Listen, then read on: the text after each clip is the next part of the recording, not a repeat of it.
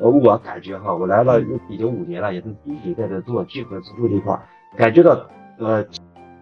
钱包都呃从原先的几个到十几个、三十几个，我估计如果现在把日本所有市场上算上个四五十个钱包，不在话下。因为日本的生态和中国的生态不一样。呃，来了日本以后，对日本要求的细致就特别的适应不了。嗯呃，他们对一些事情就和它细节吧，对这技术细节呀、或者业务的细节呀，要闹得非常清楚。是，你要在国内，你要是这样细致这样卖，可能黄花菜都凉了，竞品啊早就超过你好几个版本了。但是日本不是，日本日本它都是大财团垄断了，你比方说做支付的哈，全是就是大手，所以他们不怕买，就是说，除了我们别人呀做不起来，或者也不好做，所以说他们有有资格卖。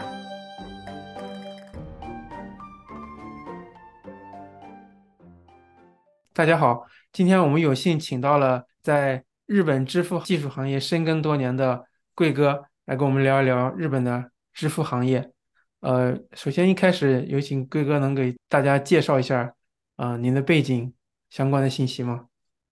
嗯，好的，嗯，很高兴来跟大家进行这种聊天式的这个对话哈。嗯嗯，其实我是在一八年来日本的，因为我一直在国内也是做软件行业、传统嗯行业也做过，呃，这个偏互联网化的一些也接触过。嗯然后一八年呢，是因为我在呃，我当时在大连，也是做社区的一些活动比较多，嗯、后来有一个小兄弟就认识了我，就是哎有一个机会去日本，哎怎么样？啊、他们是做聚合支付相关的，就是 to B 的互联网相关的一些工作。哎，我说哎可可以尝试着，因为那会儿没没没没到过日本，也不知道日本的 IT 行业怎么样，就通过几个朋友打听了一下，发现觉得哎还行。嗯，那会儿就毅然决然的都来到了日本，没想到来到这里一下就待了将近五年多的时间了吧，嗯，也慢慢的习惯了这块儿的工作呀、生活呀各方面，也慢慢习惯下来。就感觉您这是做了一个很大的决定，然后开辟了一个新的天地，这种感觉。是也自己，主要是自己在国内本身也是四处四处走、四处工作、嗯创业呀等等，所以说啊对地域对我来说没有太多的感觉，没有太多的阻碍。嗯感觉嗯呃，哎，这个工作觉得自己感兴趣，有挑战，呃，觉得他，哎，就是我的规划中，哎，这块儿觉得是可以，我就决定决就决定去，所嗯以日本也是这样的来了。您您刚刚又介绍到你们从事的工作是聚合支付，聚合支付在日本现在是一个什么样的状态？日本的支付，因为感觉和国内，呃，我自己的体感就是说会有一些差异。因为国内的话，你比如说支付宝还有微信，其实就就已经是二分天下这种很成定局的感觉。但是在日本，感觉还是有各种各样的支付，各种各样的支付的这种 APP，各种各样的服务在遍地开花。然后即使即使是一八年的时候，刚刚我好像印象里刚刚您来的时候，那个时候日本开始主力推动这个支付行业嘛。那到现在二零二三年，感觉也还是有时不时冒出来新的东西。所以这这方面就是您能聊一聊详细的，就是您的体验啊，还有这方面的见解。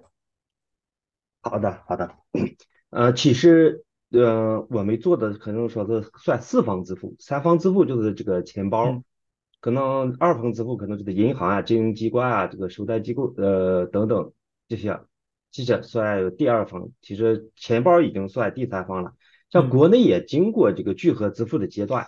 呃，其实嗯国内早期也经过这个钱包大战，可嗯能后来慢慢慢慢只留下两个巨头。嗯，再加上这个银联的，银联是因为是国家监管机构推嗯出的，它也推这个，后来都推也都推推出钱包。其实在国内也经历过聚合支付，呃，只不过在国内呢，嗯，消亡的就是小的支付公司，就嗯是没有兴起来，或者是消亡的比较快。其实国内在目前哈也有很多支付公司，拿到支付牌照的也做支付的也很多，只不过都嗯没有成太大的气候，只有嗯、呃微信支付和这个支付宝做起来了。其实在，呃反过头来说，日本哈，日本本来在这嗯，个互联网化，不说支付哈，就是互联网化可能要比中国要慢上个半拍儿，呃，所以自然而然支付这个行业它也慢，再加上支付是与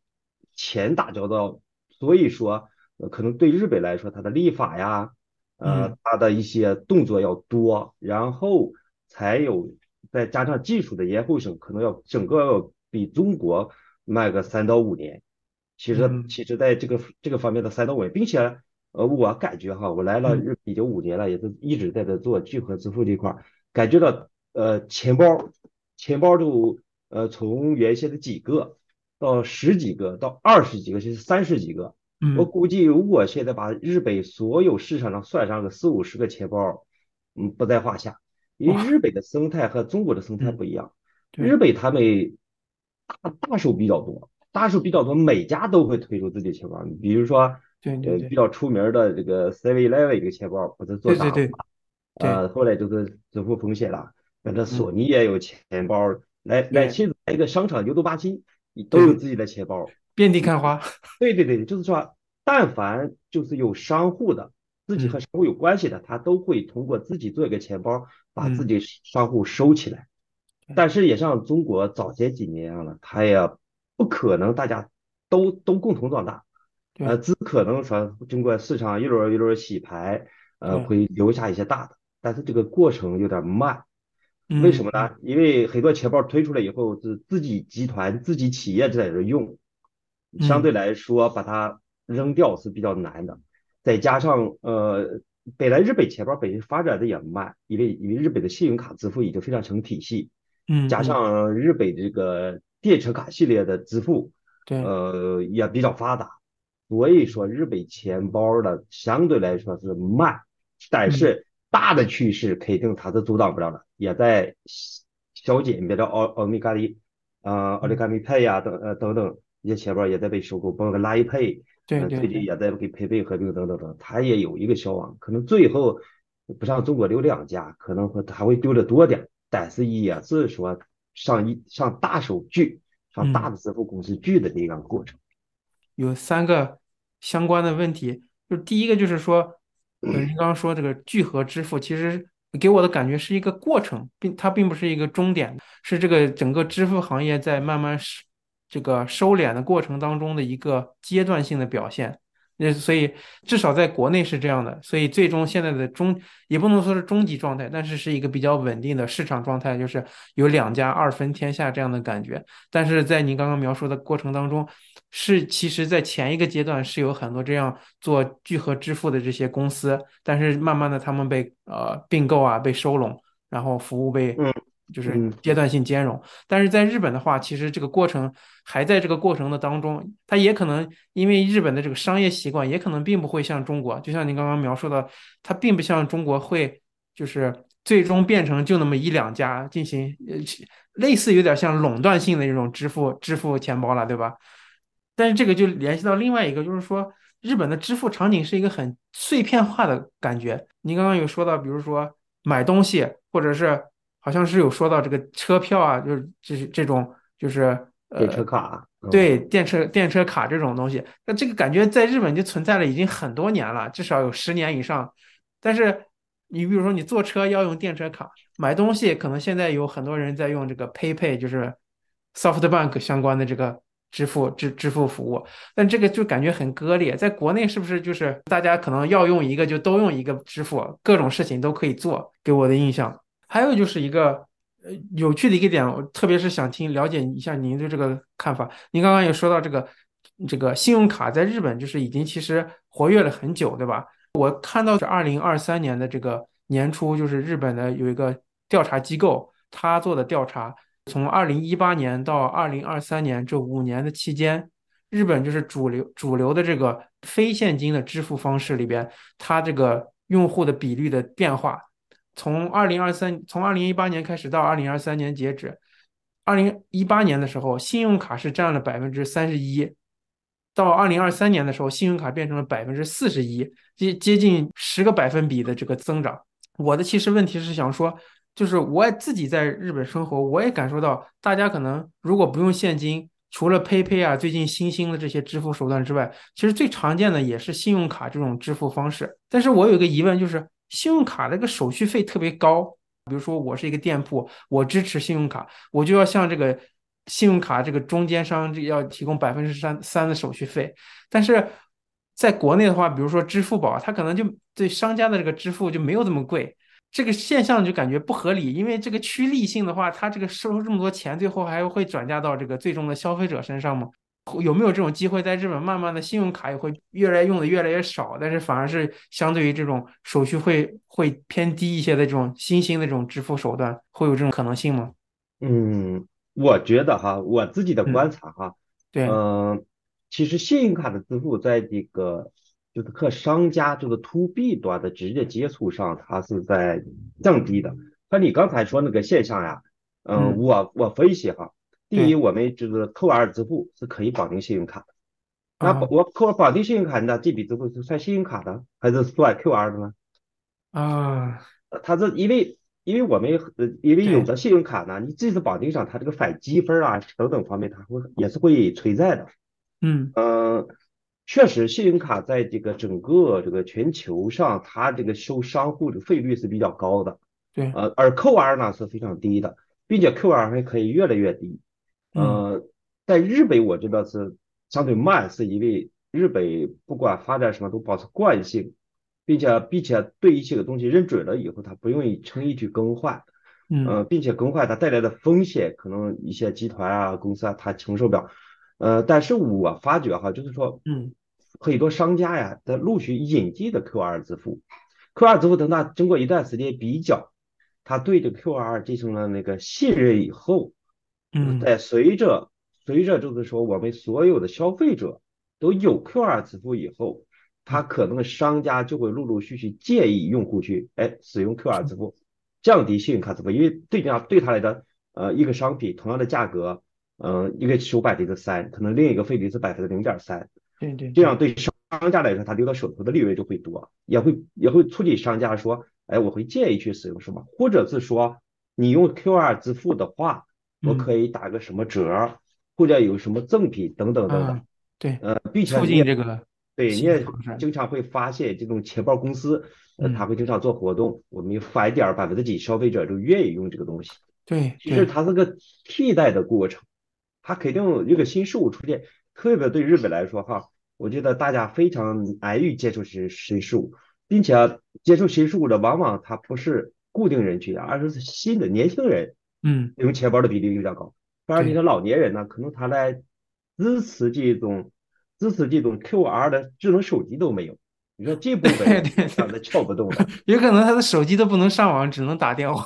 对对对对，其实我觉得就是应该是个趋势。不过不同的地域、不同的文化，呃，不同的商家等等，他们对这个策略支持度是有缓有慢，甚至出现一种就像你说的，哎，我信用卡可能说是呃消费占比高了。但是我我我我也是今年年初的时候看过一个比例，对，呃，QR 就是笔数哈，从笔数上说，因为咱们消费啊，信用卡愿意买大额的，嗯，呃，而 QR 呢就是买买小额的。嗯，所以就相对笔数来说，QR 可在未来一两年的笔数要超过信用卡支付的笔数啊，因为信用卡支付毕竟是，嗯，它有很好的信誉体制，对，给你建立起来，商家不怕这个钱被卷跑。但是 QR 的所有的钱呢，都是在呃比较比较一个大数的，比如 PayPay 公司啊，嗯，或者来 Pay 啊，或者 A U Pay 啊，在这些人的手里的，所以他们一开始来了以后，对他自己的钱放在这些人手里不太放心。但是经过一定的时间，这种信誉信誉建立起来以后，可能因为毕竟商人嘛或者公司嘛，他都为了利润，怎么降低这个呃支出，扩大扩大收入，这些都是每个商家思考的。我我应该是 一个发展的趋势。对，QR，我觉得有道理。因为我自己切身体验，呃，就是您刚刚说的这个 QR 最终可能会就会取代，在日本也会取代这个信用卡。我现在住在这个神奈川这边嘛，就之前这神奈川县就经常会搞一些神奈川配是是不是就是在背后在使用这个聚合支付，搞很多活动，给大家返很多现金。比如说你买一万日元，它返百分之二十、百分之二十五的现金。然后这样的话，其实对这个使用上来说，比如说出去吃个饭，就相当于打八折。我看到周边的 很多人都在使用这种服务，所以这也是间接在促进这种 QR 支付，对吧？对，这个新代传这是我们公司做的，就是你说的那个，应该它叫个什么？那呃，应该叫个什么赔的这个名？卡纳嘎瓦配。对，卡纳嘎瓦配。对，然后是横滨银行，横滨银行那个可能为代表做的，我们公司提供技技术。呃，它那个就是，其实它还和普通的钱包稍微的区别。嗯。呃，钱我们说的钱包公司像 PayPay、A O Pay 啊，就像国内的微信和支付宝，这是钱包公司。其实我们公司是做聚合支付，就是把这些钱包聚在一起，聚合在一起，展现在比如说呃新奈川这个 Pay，它都是聚合在一起。你可以用新奈川的 Pay 支付，但是新奈川的 Pay 呢是基本上，你比如说买一万，不管用现金呀或者用其他支付买一万，嗯，政府他会拿出百分之二十的补贴，但是它前提条件你必须在新奈川消费。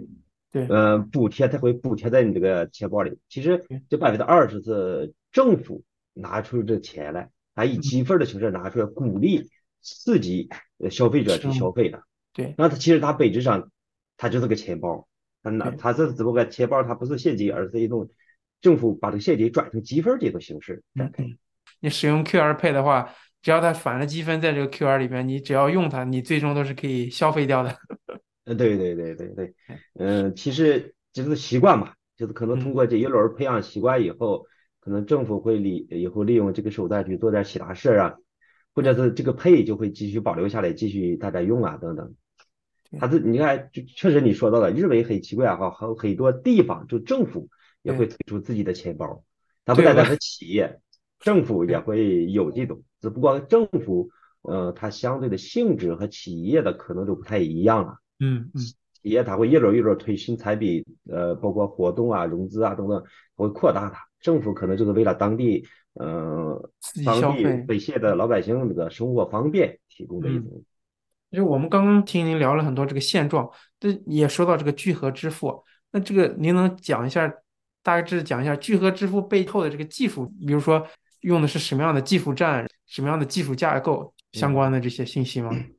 简单说一下，对对，其实钱包公司嘛，钱包公司它肯定都都有资金池。其实聚合支付，呃，简单的说就是把，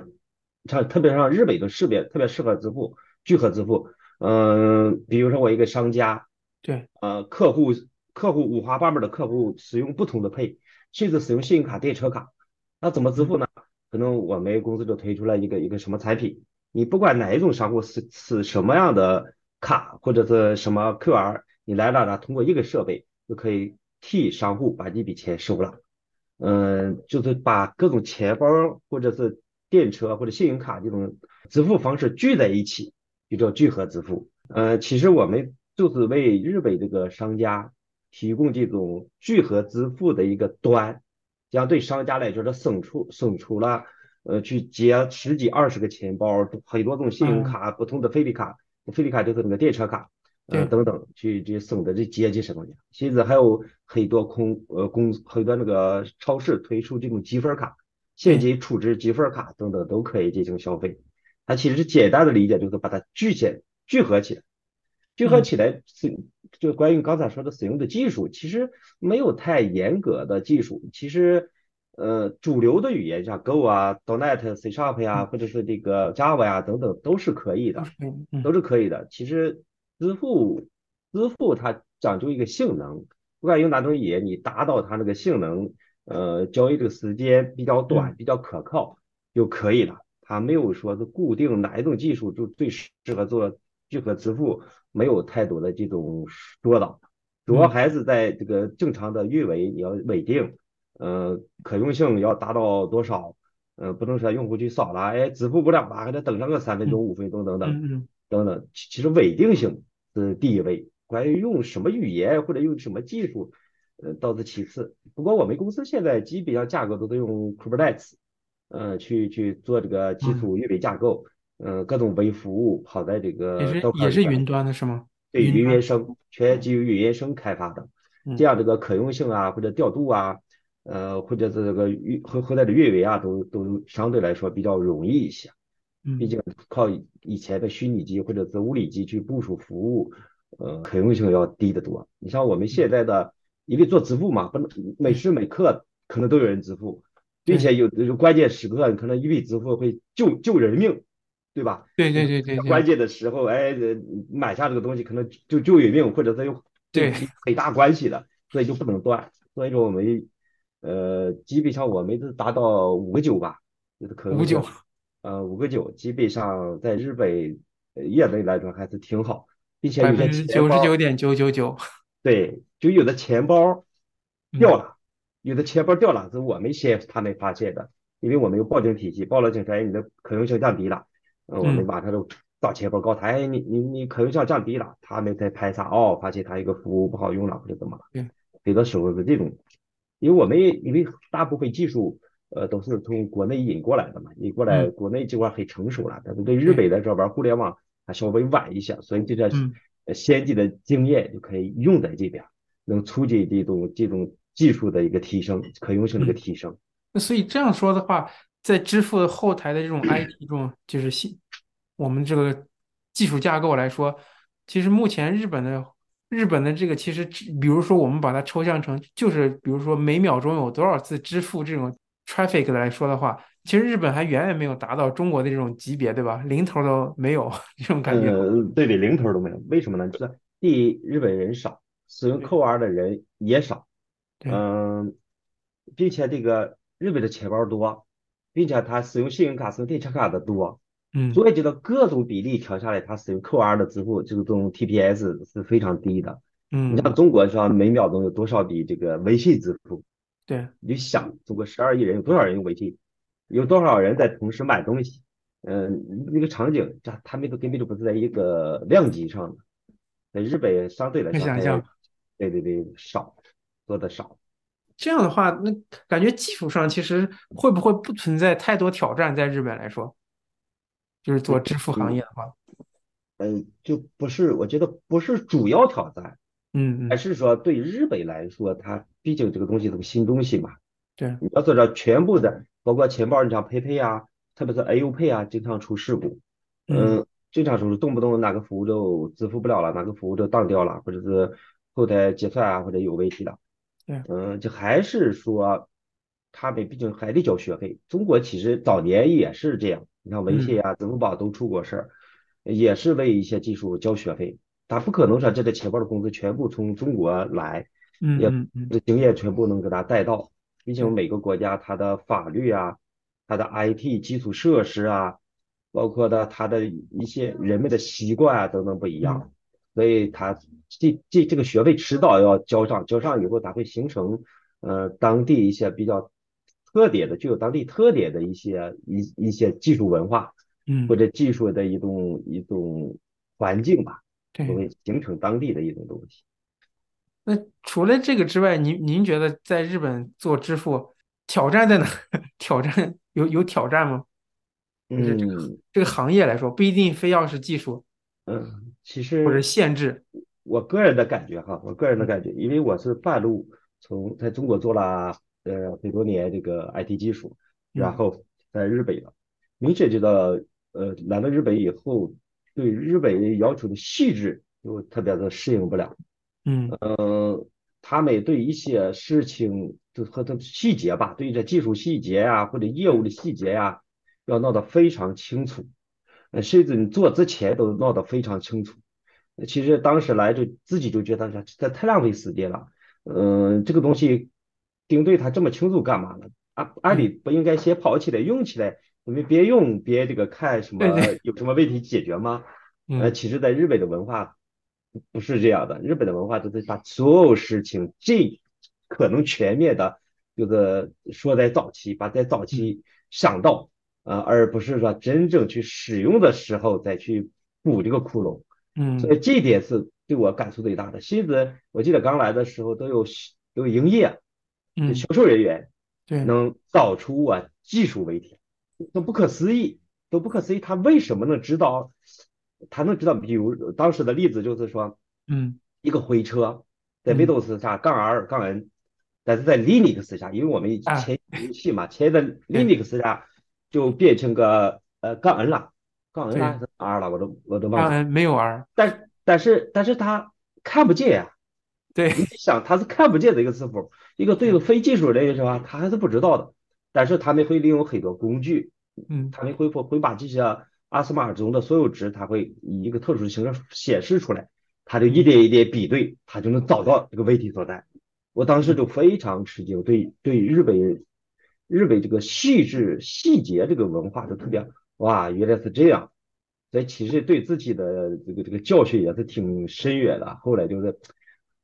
那就熬下来，三番五次的盯对，三番五次的盯对，哎，尽量做的严格点、细致点，包括都开发测试，包括口味和生产的这个对比等等等等，都都嗯全部就比在国内要呃细致了，可以说好几个等级吧。但是但是可能说这样下来，它这个时间啊、速度啊，肯定要呃放慢。嗯肯定是以时间，呃，换这个空间了嘛，就是这个这个这个概念，呃，现在也养成了一些比较一些好的习惯吧，也掌握了好多这种哎处理细节的这些工具，确实向他们学习了好多这方面的知识。其实我所以最终，听您这么说的话，其实这个其实也不一定是一个坏处，反而是在特别像开发这种支付啊这种很严谨的系统，要求很高的系统的话，会有很大的帮助，反而可以减少这种产生 bug 的几率。嗯，我觉得还是你要在国内，你要是这样细致这样慢，可能黄花菜都凉了，竞品啊早就超过你好几个版本了，或者功能都是超过你好几个版本。但是日本不是，日本日本它都是大财团垄断了，你比方说做支付的啊，全是这些大手，嗯，哪个不是这个财团背后有财团或者那几大财团支持着对？所以他们不怕买，就是说除了我们别人也做不起来，或者也不好做，所以说他们有有资格慢。对，再说他也形成这种习惯了。这没听那个经常 IT 界，我不知道你听过这句话没有？就是说嗯日本的做 IT 是以做这个呃汽车工业的这个水水准或者是要求来要求做软件的。我所有嗯设计都给说的，典型的瀑布式开发，像那种米捷开发就相对来说比较难推行，或者是或者是变了变了形儿的米捷在日本推广，而不是说真正的呃有日本特色的。对对对对对对对对对对。我完全可以呃理解您说的这个，就是感觉，呃，日本其实这像财这些财团，他们不怕慢，但是就怕出问题。对，因为我对印象里边，比如说前前两年好像是刚刚这个，就是 Seven Eleven 这个 group 它搞出来这个他们自己的支付的时候，不是出了一次很大的问题，对吧？好像被黑进系统里边。嗯，那个那个也是一个安全事故，就是说别人可以用呃信用卡假的信用卡去去去这个消费，可能嗯。损失了我呃报道上看报道上几千万是多少？对，就是用假的信用卡去消费，其实它安全他没测，或者说是他们测试上有个测试案例没测到，没覆盖到，嗯、并且被就盗刷了，并且盗刷的还是中国人，不知道真假哈，也可能中国人懂 IT 这块，懂支付这块，知道在哪些地方可能是有缺口的吧，传说的哈，不知道是真还假啊，盗刷的人，对，但是也能找出来也是很厉害的。对，并且并且直接导致 Seven Eleven 宣布停止做钱包，他就嗯永远不碰这个钱包了。但是后来后来做没做啊？应该没做，到目前没听说呃那个 Seven Eleven 这个集团要做钱包。对，目前好像没有，他们已经不做了，但是感觉在使用其他的产品，其他公司的产品在整合资源嘛，对对对对，还是有很多有趣的案例。是是。像支付呢，支付它一个这个比较特殊的行业，第一它是需要互联网化，呃 to 嗯 C，特别是钱包哈，也是 to 嗯 C，嗯，另一头连着 to B，嗯，你把商户的钱从 C 的手拿出来转给 B，呃，这样一个过程，呃，它不但互联网化，它还是还与钱打交道。但凡所有软件跟与钱打交道的话，它的难度啊就增加，因为它要求这个细致不能错。呃，第二还得还得这个这个稳，就是说特别是支付在线支付这种，哎，嗯，这个我这个你不能说说我动不动不能用了，就是说这这种这种要求，就是说，呃，就记得对，又得稳，对，呃，并且还是给钱打交道的。你像每个个人，你要是说交支付总错了几块钱啊，或者是几十块钱啊，其实平常你觉得没什么，但是在钱包上你肯定是非常恼火一件事，对吧？对对对，我丢了丢了一块钱，就就有可能丢一百、一千、一万都有可能丢。所以说的对这个对这方面的你像技术啊，呃或者稳定性啊，这要求比较高，尤其在日本更是这样。你像一旦错个一分。对，一日元两日元，你像对咱们来说，一日元两日元多钱啊？但对待商户来说，必须闹清楚这日元到底在哪错了，并且并且要严格说明，以后不能再出现这种问题等等等等一系列一系列措施就来了。嗯，所以说相对来说还是有一定的呃难度，技术难度和心理心理这个承受力也要要强多一些。这个感觉就是来自商家的这种要求嘛，对吧？那除了商家的要求，在支付行业，比如说日本政府会有哪些条条框框的这种限制会有吗？比如说金融机构的审查啊，这种。应该做钱包的是有的。你比方说，你的支付牌照啊，呃，你有没有这个资金的这资金这个存储或者转移这种手续啊等等，应该有。日本对这块规定非常严，应该日本的相关的法律一看就有。其实呃，我是做技术的哈，不是做这个。营业和经营管理的应该是有相应的，像我，嗯，我们是做聚合支付的，相对要宽松一些。聚合支付就是把各个钱包聚在一起嘛，相对来说就是一个企业开发行为。但是，呃，肯定有一些金融从事金融相关的一些资质，可能更有利于在这个行业展开展开业呀，或者各方面吧。嗯嗯，没应该是，据我所知，应该做聚合支付没有硬性规定。但是做这个钱包公司，你就像做这个翻呃 PayPay 啊、来 Pay 啊，这肯定他们应该都有相应的呃牌照或者资质，政政府要求他们要求有的一些东西，应该在日本的法律规的特别严。嗯，呃，具体钱包还真不太清楚，需要哪些仔细的哪些那这个。再说这个支付牌照啊，或者你的你的押，他们应该是政府会呃央央行或者什么会。压你一笔钱备用金啊，或者什么，也有可能也也会有这种类似的情况。嗯，没有，我们其实也没有那么细，我们大致了解。你，嗯，